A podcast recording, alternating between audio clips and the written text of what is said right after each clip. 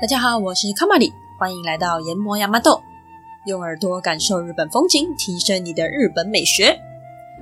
没错，这一集要来提升大家的艺术美学，因为呢，大家应该都知道，日本是一个很美的国家。我说的那种美，不是只有风景。可能还包含他们的城市规划啦，诶，说的话语啦，或者是服装打扮啊，等等等，他们就是呃各种小细节都相当讲究。他们这种美呢，是进到骨子里面的，再从体内这样散发出来的。但这个不是一天两天可以随便养成的，那这一定是好几个世代，然后整个民族性这样子组合而成的这种属于日本的美学。所以今天呢，就要来跟大家介绍一个反映一整个时代的人文风情的日本代表艺术，它就是浮世绘。哦，不过有的人哦，听到艺术就会马上退三步，我觉得哦，好难，好不懂哦。这个我懂，因为我对美术也是一窍不通。就每次去美术馆就觉得哦，就看着这幅画看了三秒，然后觉得自己很有气质这样子。但不用担心，因为浮世绘不一样。浮世绘，你其实可以把它想象成是一种，呃，文宣海报或者是偶像小卡这一类，呃，很贴近一般生活的文创商品，而且它搞不好比华山特区卖的文创商品还要好懂也说不定。那浮世绘代表一整个江户时期的庶民文化，所以呢，在了解浮世绘的同时，也能够一窥江户时期的老百姓都在疯些什么。那我自己个人其实是很喜欢浮世绘。那时候在讲富士山的时候，就讲到那个富岳三十六景，然后我就特别去找了一下它的图片，然后一看就整个迷上，觉得哇塞，怎么这么漂亮，这么好看，就是很难说诶，可能是因为它的用色吗，还是它的构图，不知道，就是整个就觉得哇，是一个很绚烂，但是又不会觉得很刺眼的嗯图片嘛，但因为它又很好懂。因为我刚刚说它就是 for 老百姓欣赏的吧，不像以前有的欧洲的那种艺术画，你可能要懂一些什么，诶，maybe 他们的宗教史啊，或者他们一些历史背景啊、皇室背景啊，你可能比较好看懂。但是浮世绘不是，它基本上任何人都看得懂。那你可能觉得那些画人画的很丑，你看不懂，那没关系，我们看风景画也是非常好看的。那这一集其实筹备很久，因为我自己私心的很喜欢，所以我想要多看一点资料，再来完整的呈现给大家。而原本上一系列就是要上浮世绘，就是接在富士山的后面。但是，嗯，对，浮世绘实在是对我来说是一个比较远的、比较难的一个主题，所以就先派了日文历史来代打。啊，所以终于可喜可贺哦，这一期终于可以跟大家介绍浮世绘了。好，那大家不用太紧张，因为，嗯，我讲的是浮世绘的历史跟发展没有错。但是我不会太用专业人士的方式去看，因为有很多东西我我知道，就是讲了，可能大部分人也不是很在意。就像我在看这些书，其实很多重重点我也不是很在意。那些可能对于学美术的人来说是很重要的参考价值，但是对我们来说可能就是还好。我们就只是一个旁门左道的，呃，喜欢日本或者是想了解日本的人。就是大概想要知道一下浮世绘这个东西，所以我不会讲的太细节，大家不用太紧张。所以我们就是哦，比较轻松的，然后了解它的脉络跟它的一个构成这样子。好，那我们就开始吧。那首先一样，我们来了解一下什么是浮世绘。浮世绘呢，浮是浮浅的浮，世是世界的世，绘就是绘画的绘。浮世绘日文读作 ukiyo-e。那所谓的浮世呢，它其实是佛教用语，它原本是相对于净土来说，表示纷纷扰扰的红尘俗世的意思。但后来它衍生为享受当下的一种人生态度，或者是你也可以解释成人世间的一切所见所闻都可以算是浮世的一部分。因此呢，浮世绘广义来说，它就是描绘百姓生活中的各种人事物。那浮世绘呢，兴起于江户时期，它从兴起盛行都是在江户时期，而江户时期落幕之后呢，它也逐渐式微，所以可以说它几乎代表了整个江户时期。我们可以从这些作品中看到许多江户时期的人文风情。浮世绘依照主题其实可以分成非常多种类别啦，但最主要的三大类别就是第一个役者绘，役呢是服兵役的役。就是赤字边的那个“役”，然后“者”呢，就是忍者的“者”。 然后绘一样是绘画的绘，艺者绘，日文读作ヤクシエ。那 艺者这个字呢，在日文里面是歌舞伎表演者的意思，就是演员的意思。所以呢，大家就知道艺者会画就是歌舞伎为主的内容，但通常就是指歌舞伎演员。第二大类别叫做美人会，日文念作美人絵。那美人会呢，顾名思义就是画美女嘛。那它美女的描绘的主要对象是一些艺妓，然后或者是后来呢，到日常生活中的一般女人都有。哎，这个是所谓的美人绘。而最后一大类应该会是我们比较熟悉而且看得比较懂的，它叫做风景绘。那风景绘呢，日文是写作风景画，念作风景画。而风景会的话呢，我们之前在富士山那一集就有听到，呃，知名浮世绘画家葛饰北斋他画的富士山一系列的作品《富岳三十六景》嘛，这个一定就是妥妥的风景会，没有问题。那艺者会、美人会跟风景会这三大类别会跟着浮世绘的演进逐渐出现改变，所以等一下故事中也可以注意一下。好，那浮世绘呢，它的师门的组织就是它的传承的方式啊，因为他们会呃比较盛行之后呢，会有各个门派嘛，就像我们的书法有不同的门派是一样的。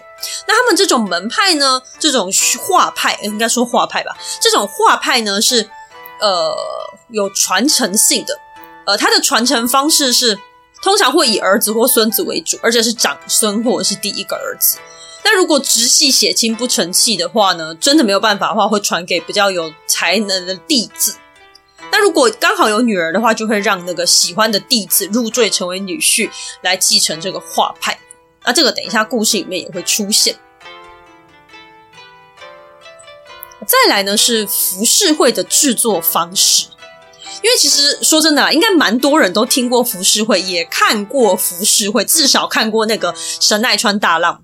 应该叫神奈川冲浪里，但是呢，我大部分时间讲到浮世绘的时候呢，大家就会问：哎，所以浮世绘是什么啊？它跟一般画有什么差别？呃，对，在这之前，其实我也回答不出这个问题。好，那我们就稍微了解一下，因为浮世绘它画出来的那个方式是很有特色的，它的那个呈现方式跟一般的图画就是不大一样。那就算是在印刷的纸上面，其实我们也看得出来，哎，它的它的一些。呈现的方式就是很有魅力吧？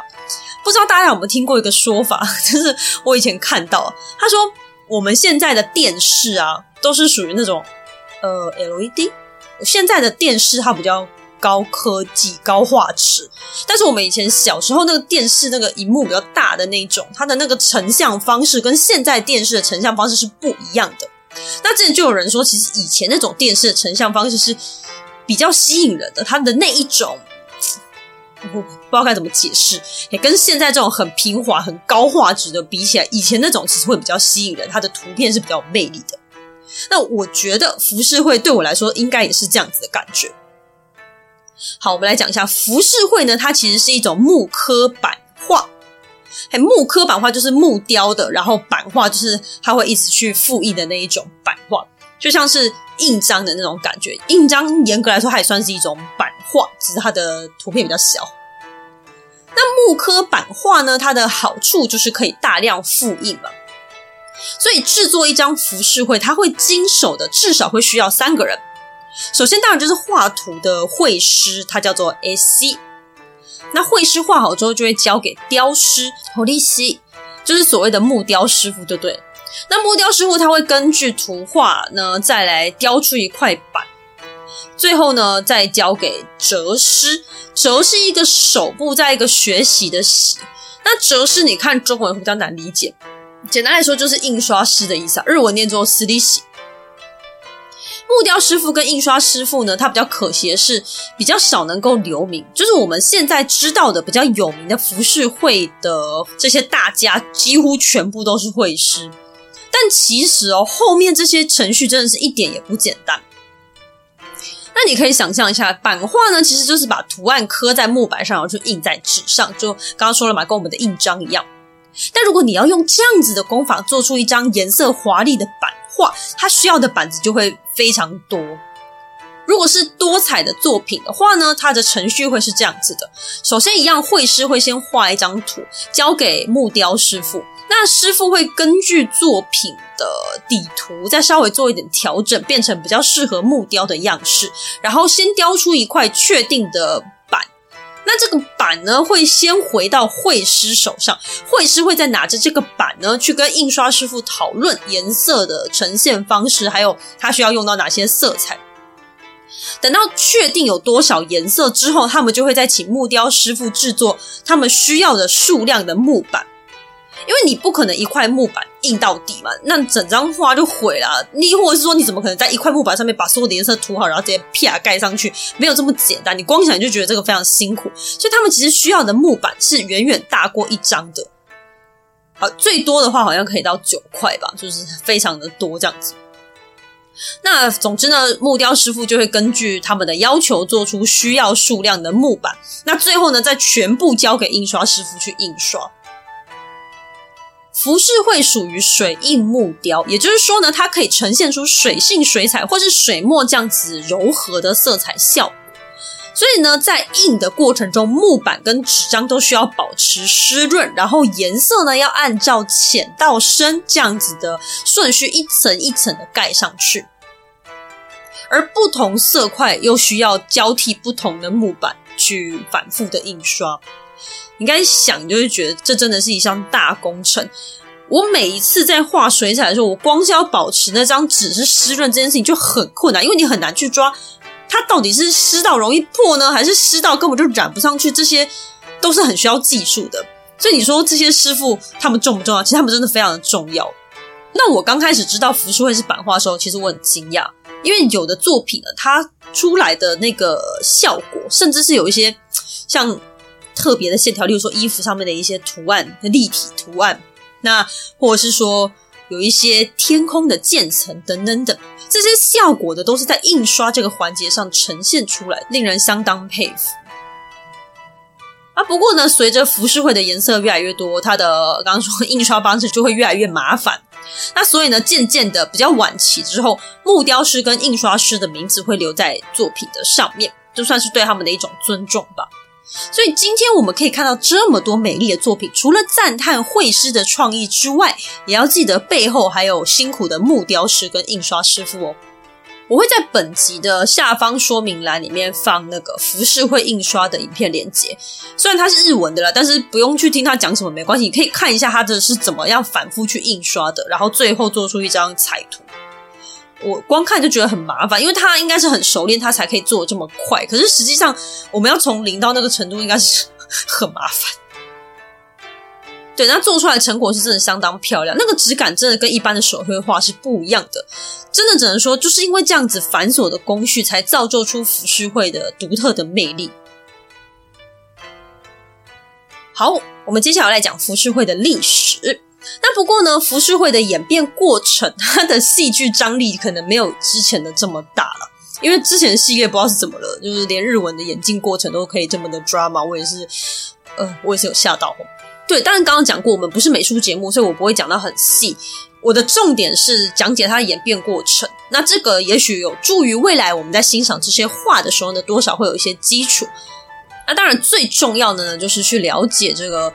浮世绘它背后所描绘的江户时代的面貌。那再来，浮世绘的绘师有名的其实非常非常多，所以呢，我只会针对里面几个重量级的做介绍，应该是六位齁。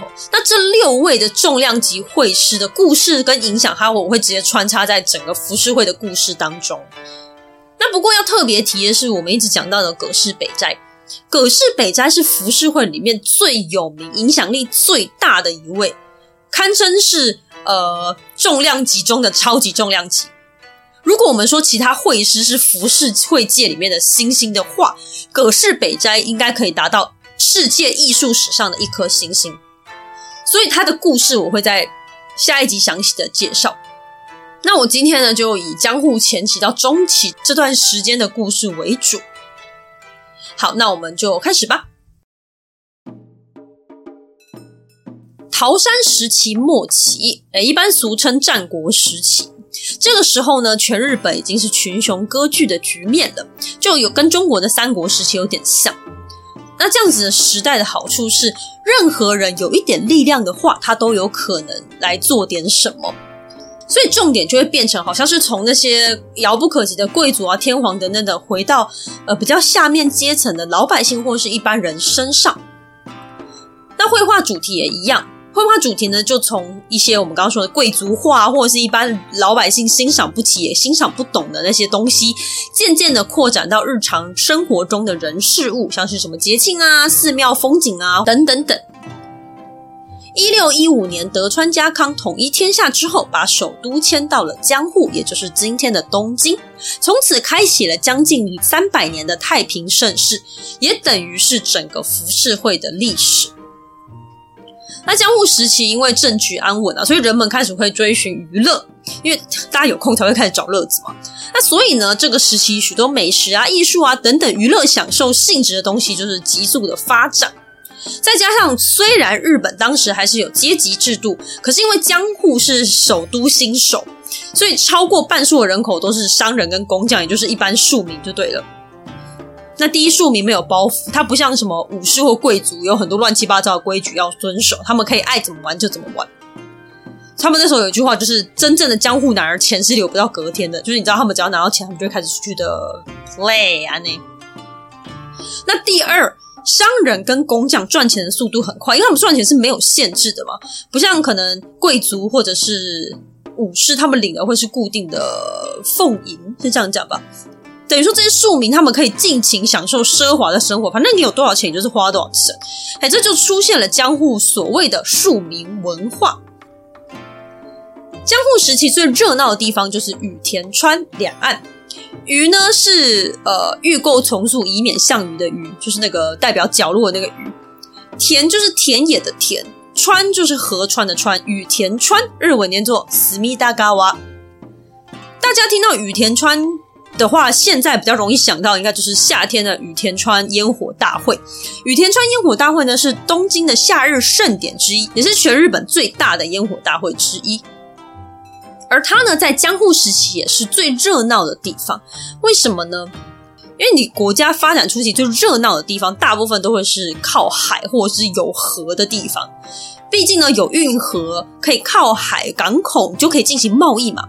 那有贸易就会有商机啊，有商机就会有钱啊，有钱就会有人嘛。那人多就会有各种的灯红酒绿。那羽田川河畔那时候最大的娱乐是什么呢？第一个就是吉原，叫做游戏哇啦。吉原呢，它在现在的东京的台东区这个地方，就刚好旁边就是依着这个隅田川。那台东区的话，有像是浅草雷门啊、上野公园啊、阿美横丁啊等等等相当知名的观光地都在这个地方。好，那吉原是什么地方呢？其实吉原就是江户时期合法设立的红灯区，就是有很多青楼的地方。所以里面就会有很多游女，游是游玩的游，游女其实就是卖身的女子啊。只是我觉得叫她们妓女不是很好听，所以呃，我会暂且直接用日文的游女来代替呃那个不好听的字。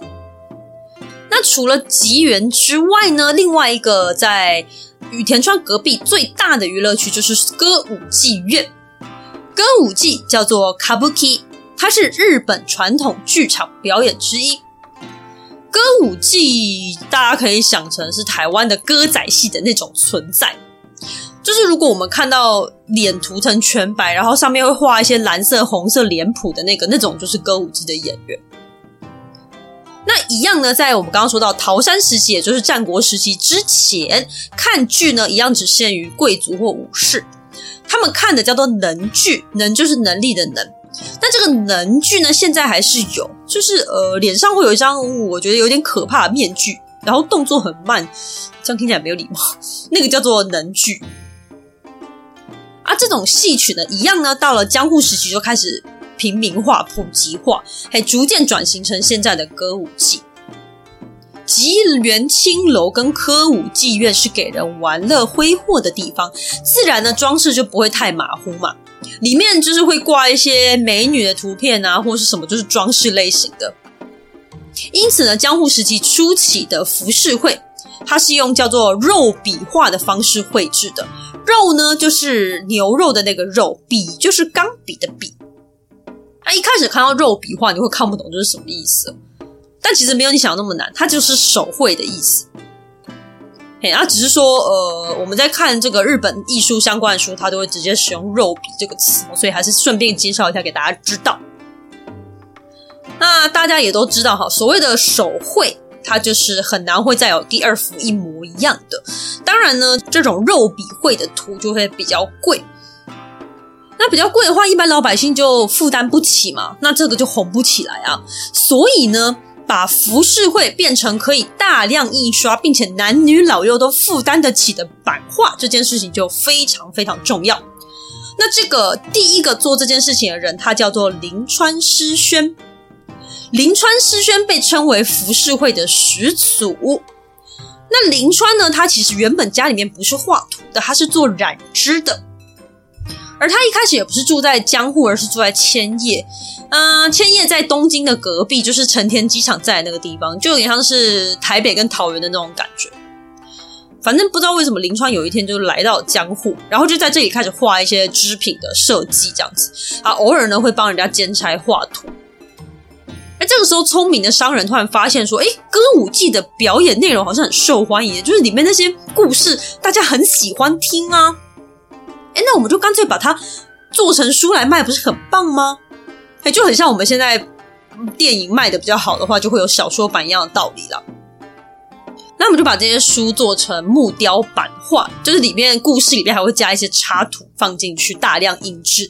那为什么要故事还要再加图片呢？是因为那个时候江户初期识字率不高，那识字率不高的话，你会看不懂在写什么，所以他们的图片其实会放得很大，然后字就在后面这样子给你看，所以大家要看得懂他在画什么，这件事情就是还蛮重要的。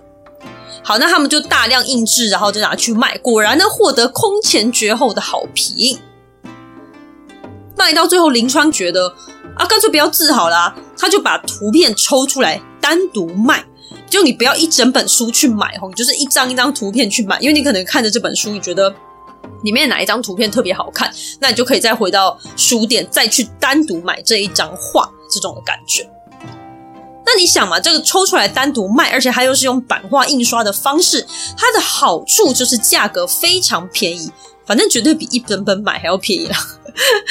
它可以大量印刷嘛，所以当然它的成本就会变得比较低。所以呢，终于比较低层的平民老百姓，他也可以买得起这样子的艺术品，这就是属于当时庶民的艺术。而且呢，当有钱人在家里面挂几幅肉笔画当装饰的时候，老百姓也可以买个一两张浮世绘挂在家里面，这样子不是很棒吗？而这个时候的浮世绘还是黑白的，而且它是以吉原的生活或是歌舞伎的表演为主。那临川诗轩最红的时候，大概是十七世纪到十八世纪左右，有一度呢红到他本人跟他的门徒呢作品几乎占据了大部分的浮世绘市场。但比较可惜的是，后来临川诗轩的长子跟长孙都重操旧业，就是回到染织的怀抱，所以临川派在后面就逐渐没落了。到了十八世纪初呢，随着木雕刻版画的流行，浮世绘也开始变得越来越精致，纸张变得更细，然后作品的尺寸跟组合也变得更有弹性。那这个时候还出现了叫做漆绘的东西，漆是油漆的漆。那这个所谓的漆绘，其实就是在墨水里面加入生漆跟粘胶，让颜色变得更亮、更滑顺。而这个时候的绘师的组成是这样子，就是因为临川派已经开始没落，就是 say goodbye 了，所以呢，所谓长江后浪推前浪，这个时候跃上江户舞台的是以下三派：鸟居派、怀月堂跟奥村派。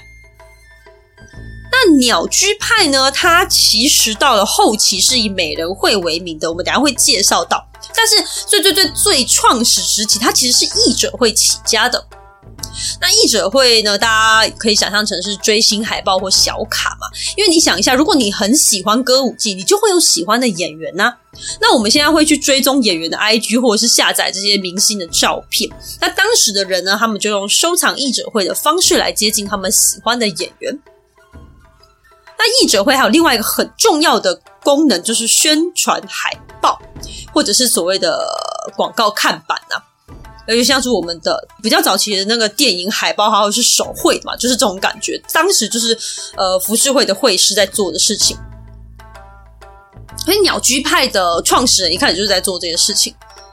嘿，那不过呢，因为他们到了二代、三代之后呢，呃，这个时候译者会的市场越来越多，那他们的传人可能又不是说特别会画这些译者会，所以后来他们渐渐的开始往美人会的方向前进。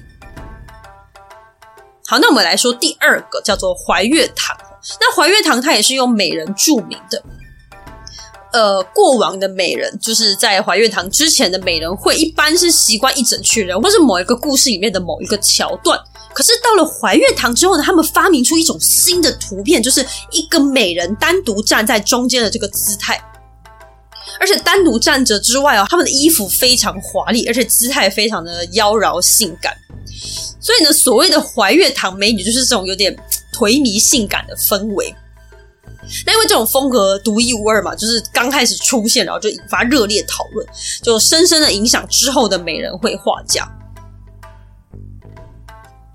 那第三个奥村派，他们其实也是画美女出名的。创始者奥村正信，他很精通当时的漆绘，然后还有一种叫做赭绘的画法。赭就是赭红色的赭，顾名思义就是以红色为主的彩色版画。那一开始有这个漆绘跟赭绘，然后渐渐的，甚至还发明出了所谓的红折画。折呢，一样是折诗的折，就是一个手一个学习的习。红折画呢，就是它变得有三四种颜色的这个浮世绘。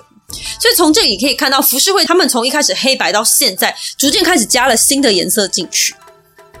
而且这个奥村派还有一件很重要的创举，就是他们加入了西洋画的透视法，使画面变得更加有深度。那在三派独大，就是他们在那边争天下的那个时候，出现了一个叫做西村重长的绘师，应该是西村重长还是西村重长还是西村重长？两个字都是破音，这我很困扰。应该是西村重长啦。好，我就这样叫他，不管。好，西村重长他本人并没有很重要，但是他后面的东西比较重要，我要讲一下。这个西村呢，他并没有正式学过画，而是参考了几位前辈的画而自成一个风格。值得一提的是呢，他参考的绘师里面有一位是来自于京都的人，这个人叫做西川佑幸。那一样的，他没有很重要，我没有要特别介绍他，但是因为为了。有兴趣的人，所以我还是会讲一下他们的名字。不过呢，为了不要跟别人搞混，所以我先叫他京都绘师好了。那这个京都绘师，他的图呢，就是非常的有诗意，因为他是来自京都嘛，他跟江户的那个风格就是不一样啊。那个京都就是古城嘛，就是有一点诗意跟一点淡淡的忧伤。他会在他的美人会上面提诗词，他整体就变得更加优雅抒情了。所以呢，这个京都绘师它的整体风格就是有浓浓的古典艺术感。好，那这个可以记一下，因为我们等下会这个这个京都绘师等一下会再出现一次。我们先回到刚刚的西村重长这个人，重点是他调教出来的学生，然后那第一个叫做盛川春章。啊，一样我们要介绍他，我就先说了，因为他是葛饰北斋最早的老师，所以我会特别提到他啦。他是译者会为名，就是专门画译者会的。特别呢是他的风格是，他会描绘呢这些表演者在戏外的模样，例如说在后台准备的样子啊，或者是他们平常的一些生活细节，让粉丝能够更加的了解明星。那这个盛川春章，我们在下一集葛饰北斋的故事里面会再提到他。那他画译者会这件事情也会影响早期的葛饰北斋，那所以我们就先提到一下。好，那西村派的另外一位弟子，这边要画重点啦。他是六位重要会师第一位出场的，他叫做铃木春信 （Suzuki Harunobu）。铃木春信呢，他最重要的成就之一就是他发明了锦绘，锦就是锦衣玉食的锦。那什么是锦绘呢？你想一下，锦是不是就是很繁花似锦啊，很多彩多姿的那种感觉？我们会叫它是锦嘛。所以所谓的锦绘，它其实就是可以套印更多色彩的呃服饰绘的印刷方式，叫做锦绘。因为他们那个时候的人吼，很喜欢比较，就是一天到晚那边比说啊，我谁可以套印出更多、更多、更多颜色在同一张图上面。哎，所以刚刚我们讲的红折画，它其实是有三四种颜色，但三四种颜色他们觉得已经不够用了，他们觉得颜色跟钱一样嘛，多多益善啊。所以铃木春信是第一个尝试超多颜色，堪称真正的彩色印刷的人。那可想而知嘛，因为我们刚刚说颜色越多，印刷就会更麻烦，所以呢，就是因为他的这个锦绘，让原本地位比雕刻师还要更低的印刷师傅逐渐抬头，逐渐走上坡啦。我们要感谢这个铃木春信啊。那纸跟印刷就越来越华丽，越来越复杂嘛，所以浮世绘的价格呢也跟着水涨船高啊。当时幕府呢，还因为怕人民太铺张浪费，养成不好的坏习惯，还多次发布命令限制版画套印的次数。那我们讲一下套印，套印不是指呃印刷的数量，套印是指上色的单位词。诶，所以套印一次就是上一次颜色这样子的意思。所以我们刚刚说锦绘可以套非常多次颜色，就是它的颜色很丰富。啊，所以江户时期的时候，那些幕府将军他们还会限制要印几个颜色。那我们回到铃木春信身上，铃木呢，他可能不是运气太好的绘师，他最红的时候是过世前的前五年，也就是说他的前半生其实没有这么的引人注目了。那他这五年会这么红呢？其中一个原因也是因为他发明了锦绘。铃木春信他也是画美人绘出名的，但是他的美女跟前面说的那种性感美女不大一样。哪里不一样呢？首先，第一个，他画的一般会是平民百姓比较多，因为以前他们会画的可能都是一些我们刚才讲的游女啊、艺妓啊等等等。但是他会画的就是一边可能就路上坐着说话的女生，或是在路上聊天啊或散步啊这些女生，他就会给人家画下来。那再来，因为他很喜欢中国的山水画，所以他画中的女人都林黛玉、林黛玉的，就是小巧柔弱这样子。因此呢，就是很常会有人说他的画很梦幻，他的人很梦幻。那他这个梦幻感呢，还带了一点点的忧愁跟深意，还有那种古典感。因为呢，他受到刚刚我们说到京都绘师很大的影响，所以他的图就是也是会加上一些诗词啊，整体就会更有那种伤春悲秋的氛围感。那你看嘛，又林黛玉又伤春悲秋的哦，就真的很中国呢。那这种一样对当时来说是非常新颖的一个风格。哎，这种风格的美人呢，就风靡了将近二十年。接下来，我们就进入了江户时期的中期，大约在十八世纪末到十九世纪初的时候呢，就是哎啊，进入中期啊，怎么六大绘师才出现一个什么意思？对，因为呢，浮世绘的高潮一直到江户时期中期才来临。哎，所以接下来就要持续开始画重点喽。浮世绘到这个时候呢，印刷技术就是比较成熟了，那构图跟题材越来越丰富，那绘师呢，这种当然就越来越多。那所以在这个时候呢，出现了两位重量级的绘师，诶，画重点喽。第一位呢，他叫做鸟居清长，Toriki Yonaga。好，你听到“鸟居”这个关键字哦，帮大家回复一下刚刚的记忆。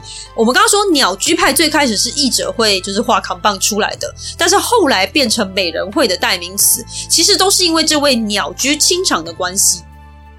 鸟居清长一开始也是跟着他的师父师兄们在画那些歌舞伎演员，但是他可能就没有特别擅长吧，就是可能鸟居派就是没有这个命吧。反正呢，渐渐的，就是清长他就往他擅长的美人会去了。他喜欢把美女的腰身画得更修长，因为刚说铃木春信是喜欢那种小巧型，但鸟居清长就喜欢把女生画得再更修长一点。那这种修长的美女呢，其实比较符合当时的理想美人，因此呢，她一出场之后呢，林黛玉型的美人嘛就被踢下台了。接下来就是开始夯这种所谓叫做清长美女，哎，这被称为清长美女。那鸟居清长他很喜欢画。游女的日常，或是一堆女生在外面踏青的那种图，然后这些美女的背景就会再搭配一些很漂亮的风景，相得益彰。那这种清场美女这种画风，在当时真的是非常非常的红，很多画美人绘的人呢，他们都在追寻这种清场美女这种画风。那其中呢，最有名的就是下一位重量级绘师，他叫做喜多川歌迷，日文念作 Kitagawa Utamaro。喜多川歌迷，他的名字是歌唱的歌，然后迷比较难写，迷是魔法的魔。把中间的鬼换成一个双口吕，哎，这个字念迷，我也是第一次知道。好，那喜多川歌迷呢？他可以说是美人会里面最著名的 super 会师。他笔下的美人呢，虽然也是走清长风路线，但是因为他的用色风格更加强烈，而且他很幸运的碰上了一位也是 super 等级的出版商，他叫做鸟屋重三郎。这个鸟屋重三的鸟是上面一个草部，下面一个小鸟的鸟。那这个鸟屋重三郎非常非常的重要，它后面还会再出现大概两次左右吧，所以可以稍微记一下。这个鸟居重三郎他为什么这么重要？因为他可以说是伯乐，他找了非常多只千里马出来。我们今天讲到了六个重量级画家，里面有三个就是他找到的，你就知道这个重三郎有多重要。好，那第一个就是喜多川歌迷嘛。他发现喜多川歌迷可能是宝藏画家之后，他就直接毫不犹豫的花大钱支持他去画游女，画那些艺妓。所以喜多川就直接用重三郎的钱住在妓院里面，每天跟游女二十四小时相处。所以他就画出了一个最有名的系列代表作，叫做《青楼十二时》。十二时呢，就是所谓的十二时辰。这个十二时辰，华人应该是不陌生的，就是我们的子丑寅卯辰巳午未申酉戌亥，把一天分成十二个时辰，一个时辰是两个小时。哎，所以呢，这个歌迷他也是用这种方式画了艺妓们十二个小时都在做些什么。因为你平常，如果你是一个会去青楼。呃，我是说当时的人呢，如果当时的人他会去妓院玩，去找这些游女们玩，他们一定是在固定的时间，例如说就是晚上，然后可能就看他们跳跳舞啊，然后就呃一些成人时光之类的。但你其实很少会看得到艺妓或游女们他们其他时间在做什么。所以这个系列呢，就非常的火红，就直接爆红，很特别嘛，这个主题。然后再来呢，因为歌迷呢，他很擅长描绘嗯人的那个形态，他的那个表情，还有一些眼神的变化等等等哈，所以他画出了这个游女们生动活泼的姿态。可能例如说他们恶整一些客人啊，或者是他们白天可能就是在聊天啊、化妆啊、洗澡啊这一类的内容，也就很快的就吸引了大量的买家。而且可能是因为他跟游女就是二十四小时几乎在一起吧，所以他对于他们的服饰啊、头发等等等的描绘都非常的精细，精细到你在看这个图，仿佛都可以闻到女美女身上的香味。那喜多川歌迷他还绘制一张很有名的图，叫做宽正三美人。宽正三美人就是宽正年间最红的三位大美人，也就是说画中三个人都是真有其人。那这张图爆红之后呢，当然就会有看图去寻找真人的粉丝，所以就连带着这三个美人也就更红了，就是彼此呃利益共生的概念。那因为喜多川歌迷他就是画这种很奢华的内容，这种奢华的美女，就为了因应这种奢华的形象，出版商还在画上面撒了云母跟贝壳粉，让那个图变得更加闪亮亮，更加华丽。那喜多川歌迷他还创造出了另外一种新的画法，叫做大手绘。手呢，就是首领的首，也就是头的意思嘛。那所以大手绘其实就是大头绘。那大家就可以想象，他就是把头画得很明显，就是说，呃，你的图片，因为我们刚说怀月派的时候，他们是流行一个人在图片的正中间。那到了喜多川歌迷的时候呢，就会画那种只有半身像。那半身像的话，头就会占大部分，这就是所谓的大手绘。或者是呢，他可能只画脸部的某一个特写，这也是大手绘的一种画法。那大手绘的好处就是呢，它可以看得清楚脸上的一些细节。例如说，喜多川歌迷有一张图叫做“贫妓”，就是贫穷的妓女的意思。那这个贫妓就是一张半身画。啊，这张图的话呢，呃，我们可以看到少女的脸，她依然还是很饱满，然后嘴角好像也还在笑一样，就是很漂亮、很柔和，哎，看起来还是一个清丽端庄的美女。但是因为她是大手绘，她拉得很近，所以其实我们可以看到她的头发是凌乱不堪的，而且她的手塞进腰带里面，应该是在塞刚刚客人给她的钱。你就会发现说，其实她并不是这么的饱满，并不是这么的圆满，她其实真的有符合这个叫做平静的主题。那有的人会觉得，哎，喜多川歌迷他很多有名的作品其实都是画那些灯红酒绿的游女的生活，但其实呢，他也是会描绘一些路边的平静的平静，就你看我们现在说的所谓的流音啊，或者是 kiabi 这种的比较难听的话了。哎，那为什么要画这些人呢？他们很重要吗？嗯，是这样子，因为喜多川歌迷小时候呢是出生在农家里面的，因此呢，他们家其实并不是说很有钱。那可能就是因为这样子，就让他更能够去体察到这些女性，无论你是有女还是你是平静，他们私底下他们的眼里其实都还是有很多辛苦跟很多的逼不得已的。哎，他就透过绘画可以表现出这样子的一些无奈。那不过很可惜的是啊，喜多川歌迷中年过后身体不是很好，不知道跟他常年塞在吉原生活里面有没有关系啦。总之就是他画的女人跟他健康要越来越走山。然后接下来呢，就在五十三岁的时候过世。呃，以当时的日本人来说，就已经算是相当短命了。好，那我们又回到这个我们刚刚说到的伯乐嘛，鸟屋重三郎这个出版社老板。鸟屋重三郎呢，除了挖掘喜多川歌迷之外呢，另外他也发掘了一位神秘但是同样重量级的绘师，他叫做东周斋写乐。日文念作 t o s h u s a i s h a r a k 东是东边的东，周呢就是水部的周，澳洲的那个周，斋是斋饭的斋，写就是写实的写，乐是快乐的乐，东周斋写乐。其实我们一般外国人或者是我们这些外行人听到这个名字不会有什么反应，我第一个反应是觉得我天哪，这名字也太难记了吧。但是一样呢，它也是一个你有八成的几率有看过他的画。他最著名的那张画呢，是一个半侧脸的歌舞伎演员，他的脸很大很大，但是五官很夸张，夸张到有一点歪嘴斜舌的感觉。那两只手很小，从衣服里面伸出来，张开五只手指头。图片一样，我会放在 IG，或者是大家可以直接去 Google 搜寻。哎，你应该通常看到，你大概就知道我在说什么了。这幅画呢，叫做三代目大谷鬼次的江户兵卫，太长了吧？这个名字 太辛苦了。好，那你这样听我讲，大家就知道他一定就是一个歌舞伎演员的图片。那看起来很滑稽，是因为他把歌舞伎的演员的五官给放大了。这个概念有点类似我们现在所谓的四言会，就是那种画家会坐在路边，或者是闹区，或者是哪边有夜市，他可能就会坐在那个地方，然后我们就可以付钱，他就会帮我们画画，然后可能很快十分钟、二十分钟，他就帮你画好一张图。然后这个图你就觉得很好笑，可是一看就知道他在画谁。也就是这种，这就是所谓的四言会。那这个就是东周斋写乐的特色。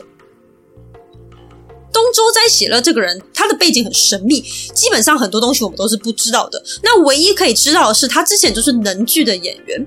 那能剧我们刚刚有提到，他就是歌舞伎之前专门在给贵族啊或者是武士们看的那种剧。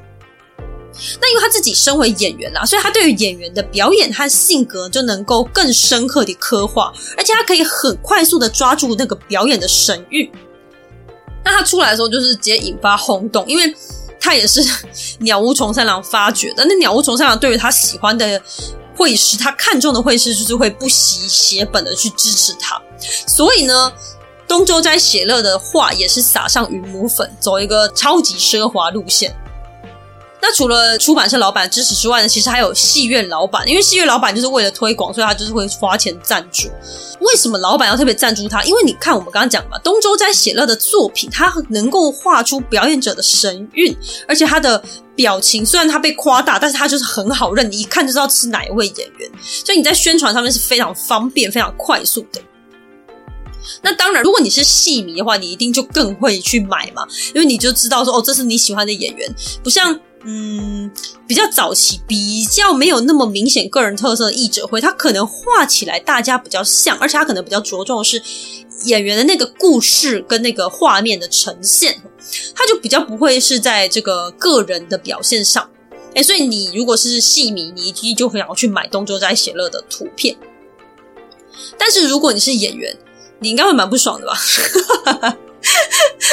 因为什么概念？就像你朋友如果发你的照片在社群软体上，他发就算了，第一个他没经过你的同意，第二个他没有帮你套滤镜，也没有帮你修图，他就直接发在他的 IG 上面，而且他的 IG 还是公开的，你一定会气死，就是这种概念。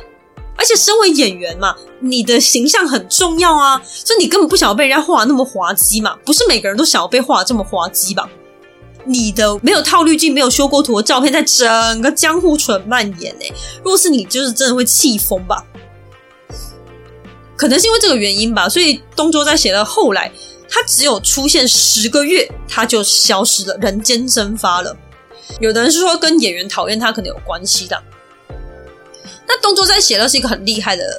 绘师，他在十个月之内创造了一百五十九张作品，大概平均一个月要产出十六张左右，算是相当量产的绘师了。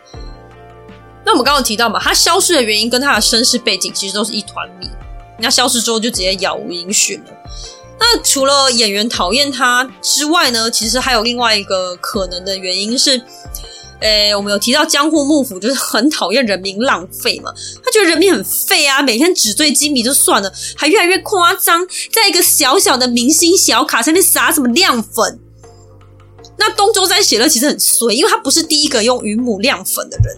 但是因为东周斋写乐红了，所以他这个云母亮粉就大家就跟着一起效仿，就开始撒那个，大家都像盐巴一样，每个人都在撒一点，每个人都在撒一点，撒到最后呢，幕府就终于注意到这件事情了，所以呢，他们就直接下令阻止这种铺张的手法。那这个是直接原因还是间接原因不知道了。总之，寿命只有十个月的神秘画家东周斋写乐就这样消失在灿烂的浮世绘天空之中了。那鸟屋重三郎提拔的三大有名绘师，前面两个已经相当了不起了。那最后还有个非常非常非常重要的人，没错，他就是葛饰北斋。所以这个葛饰北斋到底有什么魅力，让他成为日本绘画史上最有影响力的画师呢？我们要到下一集再一起来解密。好了，那这一集还有最后一点时间，我想跟大家聊聊一个关于浮世绘的问题。我自己觉得那个问题很重要，因为这也是我心里想了很久的一个问题。今天想要跟大家一起来解答，那就是为什么浮世绘里面的女人都长一样？你去看嘛，像什么文艺复兴时期的人，他们每个都长得不一样。那为什么？我们一直在那边说什么美人绘，美人绘。你如果去上网搜寻浮世绘，然后美人绘，你这样滑过去，你全部看下去，你会觉得它好像大家都长一样诶。它的差别就是差在每个画师画的不一样。A 画师就是这个样子，B 画师就是这个样子。那如果 C 画师画了一堆女人走在一起，我跟你讲，这一堆女人全部都会长一样。这就是我觉得最怪的地方啊！说好的美女啊，都长得一样，而且。我不好意思说，我自己也觉得长得不是很好看，可能就不符合我的审美观呐、那这个为什么可以称之为美人会呢？难道是江户时期人都长得一样吗？不可能吧！我一开始有在想，是不是像唐朝那样，中国唐朝因为它的妆画的很浮夸，所以画到最后大家都长得差不多了。可是呢，我后来哦，我去看了葛饰北斋的电影，里面有一幕就在演那个喜多川歌迷在看那个美女画图的样子。我看到的时候直接气死，因为那个女演员超美，就各种妩媚、各种摆姿势，然后长得超漂亮的，就画面就拍到那个画家在画画的样子，那个画就真的是气死诶，就长得跟我们现在看到的美人会一模一样啊！如果画起来就是长那样子的话，那你叫这个美女过来当模特儿干嘛？你看着她，你也没在画她的脸呢、好，那接下来你可能就会想说，哦，好吧，那可能那个时候人就是习惯只画那一种脸吧。可是 更气的是，如果你去看艺者会，你会发现他们之间至少还是有差别的。像我们刚刚说东周斋写乐画艺者，每一个都长得不一样，你至少看得出来不一样的人，所以表示这些画家是有能力画不同人类的脸的。所以美人绘到底问题在哪里？好了，今天就来跟大家解答，大家陪我一起来开箱这个答案。好，答案其实很多，它不是一言两语可以讲，它是一个很复杂的一个各种原因交织而成的内容。我们一起来看。首先呢，是当时的风气。我们先不要忘记，日本人是很内敛的，尤其是古早的日本人。那虽然现在日本很喜欢女生亲切笑容，可是，在江户时期其实不大流行这个。江户时期呢，他们流行的是感情不会显露出来，所以女生呢，在人的面前其实基本上都是保持一张扑克脸，那就是面无表情嘛。那大家面无表情的时候，画起来就会看起来更像。那你会发现还有一个点，就是因为表情不外显。大家就比较不会去注意看脸，因为我们现在是大家的表情会表现在脸上，你就会去习惯看别人的眼睛啊，看他的嘴巴啊，看他的心情，想要了解他在想什么。可是如果大家都是同一张扑克脸，你就知道大家的情绪不会在脸上的时候，其实我们就不会去习惯看人家的脸的。好，所以在欣赏美人会的时候，真正要欣赏的东西不是脸哦，那是什么？其实是那些服装跟发型等等这些时下流行的打扮。那江户时期的女生，她们年龄啊、身份不一样，会穿不一样的衣服跟不一样的发型，所以大家在看图的时候呢，就特别喜欢注重在这些华美的东西上面。那刚刚有提到嘛，我们现代人是习惯看脸的，所以导致我们在看浮世绘的美人会的时候，我们会觉得没什么意思，因为大家都长得同样一张脸，而且还不符合我们现代的审美观，所以我们会觉得呃，a little ugly。然后你就觉得这到底是什么美人？可是其实真正画师厉害的地方是体现在他的人体姿态、他的服饰，还有他的发丝的刻画上，也就有点像是那个时候的时尚海报之类的感觉吧。那其他的影响因素比较远的，还有有时候画上的女子，我们刚刚说可能是路人啊，或邻居啊，或者是一个游女，反正就是我不知道她是谁了。那画家他只是想要捕捉一瞬间的那个动作，或者他可能就喜欢那个构图，就是一堆女生坐在树下聊天那个构图，所以就没有必要把脸画的很像。译者会会画的比较明显，因为他主要就是要推广演员。而如果大家都长一样就很母汤，那译者会就没有意义了。可是因为美人会他没有要推广这些人，所以他们不需要把人画得很像。那最后一个跟时代背景相关的原因是，就算当时的江户老百姓很疯狂，但是幕府还是一群自律的武士在把持着。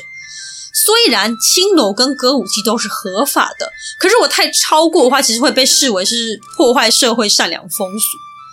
那你觉得说这个定义很模糊，那一开始全面禁止就好了啊？事情哪有那么简单？如果它这么简单，我们的政治家就不会一天到晚在吵架了没？所以嘛，哦。这个东西就是一个很灰色地带的东西，你就是必须走在这灰色地带里面，你不能太突出，太突出灰色地带就破了。如果呢，你把这些游女艺妓画的很像，像到呢，你一看就知道是谁。例如说，像我们刚刚说喜多川歌迷，他有个三美人，我们都知道他是谁，他这三张人脸长得一模一样。只是呢，看图的百姓知道那些人是谁就好了。但是如果他把这三个人都画得很明显是谁，但这张图刚好又红了，这样就会变成怎么样？他就会变成是妓女的照片，在整个江户流传，家家户户都贴一张妓女的照片。哦，听到这边你就会觉得，嗯，有点不行，有点母汤了哦。连你都可能觉得母汤了，当时的幕府不先弃刀切腹才怪。所以呢，为了保持大家的冷静。彼此退一步，把人像当做大量输出品，当做时尚照片来欣赏就好了。模特儿是谁不重要，大家心知肚明就好了。嘿，这就是当时的人的智慧啊！好，那我们这一集就给大家讲了大概已经三分之二的浮世绘历史了，所以下一集我们会详细介绍葛饰北斋这个奇人。哎，葛饰北斋的故事就比较 drama，他这个人本身就是一个疯子，我是觉得他蛮狂的啦，所以大家可以期待一下哈。那葛饰北斋之后，因为浮世绘它其实后面还剩下一点点的历史内容，我会把这个后面的内容一起把它带掉。那再来重量级画师还有一个哦，所以这些全部都会在下一集一起介绍给大家哦。谢谢你的收听，我们下集再见，拜拜。